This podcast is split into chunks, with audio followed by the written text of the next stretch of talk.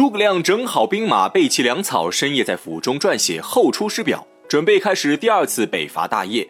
写至一半时，姜维慌忙来报：赵云老将军半个时辰前在府上过世了。诸葛亮一听，如遭雷击，呆立当场，泪如雨下。种种往事如浪涌般翻上心头，想起昔日的五虎上将，唯有赵子龙智勇双全，可堪大用。即使垂暮之年，仍能驰骋沙场，让敌人闻风丧胆。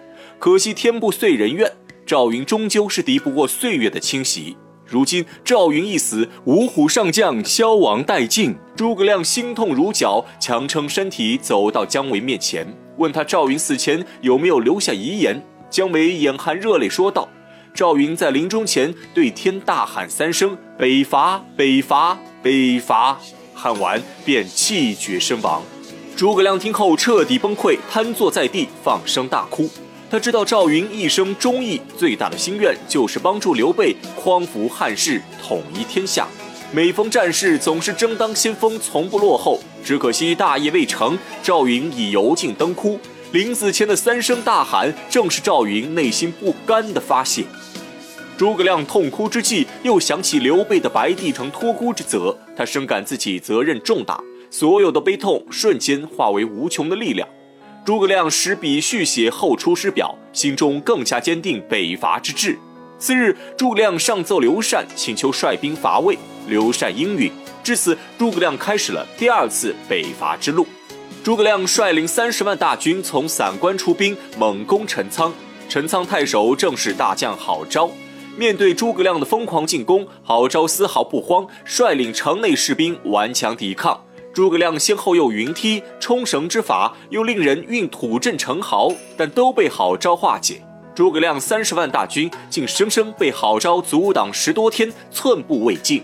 诸葛亮对众人感叹：“郝昭真乃良将。”正在此时，有士兵来报，曹真率领大军前来支援郝昭，已在城北五十里处安营扎寨。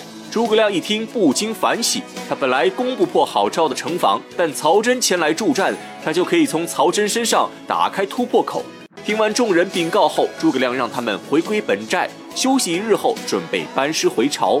魏延一听，大惊失色。他本想乘胜追击，再见功勋，不料诸葛亮却下令南归。魏延出声询问诸葛亮此举何意，诸葛亮无奈表示，蜀军激战二十多天都没有攻下陈仓。陈仓攻不下，汉中的粮草就运不出来。如今三十万大军只剩下五天的粮草，如果此时不撤，等断粮后就更加危险。魏延不甘心就此撤退，请命率兵攻打陈仓。诸葛亮却不同意，他看出陈仓地势险要，易守难攻，周围容不下太多兵马。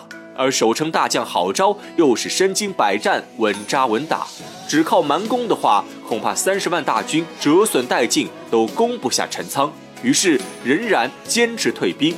众将虽心有不甘，但此时别无他法，只能奉命离去，准备撤退事宜。诸葛亮撤退的消息传到曹真耳中，曹真略一思考，已猜出诸葛亮粮草耗尽。曹真心中大喜，自觉反败为胜的机会到了，当场下令让曹爽和王双各领一队兵马追击诸葛亮。为了将蜀军赶尽杀绝，曹真让王双带着自己的大都督兵符去陈仓调动郝昭兵马，一起出兵截杀诸葛亮。王双持兵符赶到陈仓，郝昭却不同意出城追击，他只拨给王双一半兵马，自己带着另一半人马继续坚守陈仓。而诸葛亮早已算出一切，他表面假意退兵，实则派魏延率五万兵马在半路设下埋伏，又让姜维率领五万精兵反攻陈仓，使得正是诱敌之计。王双率领十几万兵马追击蜀军，结果中了魏延的埋伏。王双被魏延斩于马下，魏军再次大败。而姜维趁机让蜀军换上郝昭士兵的衣服，打着郝昭的将旗，骗开陈仓大门。等郝昭反应过来时，大势已去，五万蜀军蜂拥入城，再难抵挡。他坚守二十多天的陈仓就这样陷于蜀军之手。郝昭自责不已，后悔将兵马交给王双，辜负了司马懿的举荐之恩。羞愤之下，郝昭当场拔剑自刎，一代名将就此落幕。至此，诸葛亮略施小计，终于拿下陈仓。川蜀大军粮道已通，再无后顾之忧。